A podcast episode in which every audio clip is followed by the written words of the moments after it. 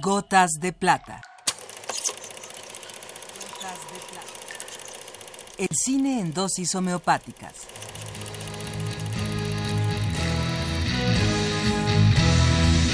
Con Carlos Naro.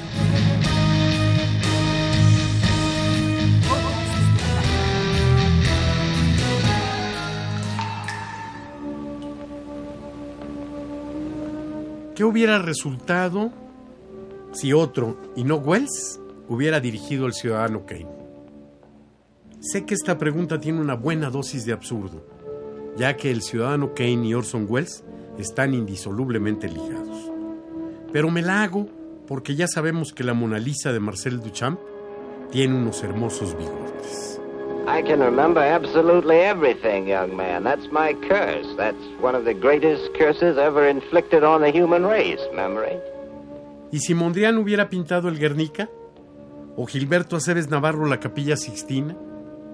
Verdaderamente son preguntas ociosas, pero no es inútil la pregunta en el caso de Wells y el Ciudadano, ya que en el cine es frecuente que una película se vuelva a filmar con nuevo reparto, con nueva producción y con una apariencia más moderna.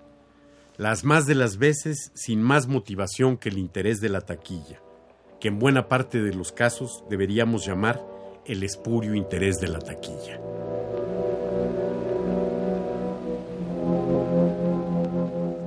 A través del remake, hasta la censura se vuelve negocio. Unos minutos más de pietaje, filmado desde el mismo momento que el resto de la película, suprimidos por convenir a los distribuidores, dan la justificación de un nuevo lanzamiento de la película bajo el pretexto del corte del director. Pero ese es otro tema.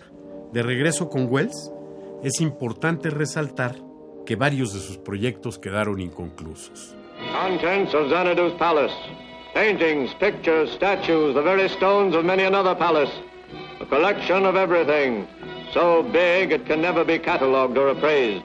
Enough for ten museums. The loot of the world. El perfeccionamiento de Orson Welles es tal vez la causa de sus películas inconclusas. Pero inconclusos están también el Monumento a la Revolución y el Estadio Olímpico de la Ciudad Universitaria.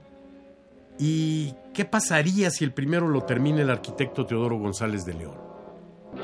¿Y el segundo Gabriel Orozco? ¿O si Alexander Calder hubiera decidido ponerle brazos a la Venus de Milo? Hace algunos años, la acuciosidad de David Ramón y sobre todo su pasión por Dolores del Río nos descubrió el proyecto y guion de Orson Welles para filmar una adaptación de La Santa de Federico Gamboa que sería interpretada por Dolores del Río. Algunos quieren ver en La Santa filmada por Norman Foster en 1943 la conclusión de ese proyecto. Yo prefiero quedarme con la película que no se filmó. You're beautiful. Oh, I can't. Yes, you are. You're very, very beautiful. I've never been to six parties in my life. Extremely my beautiful. whole life.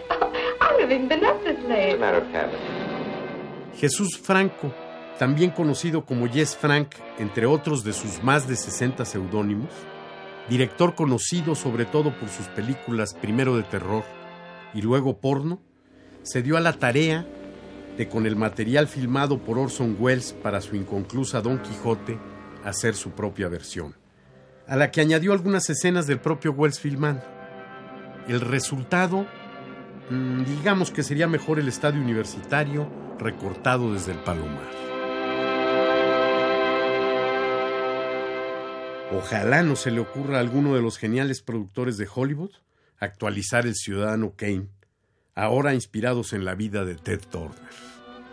Mr. Bernstein is apt to pay a visit to the nursery now and then. Does he have to?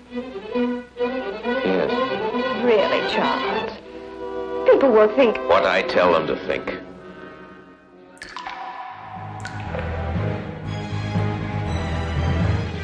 Hasta aquí la dosis de hoy. Gotas de plata.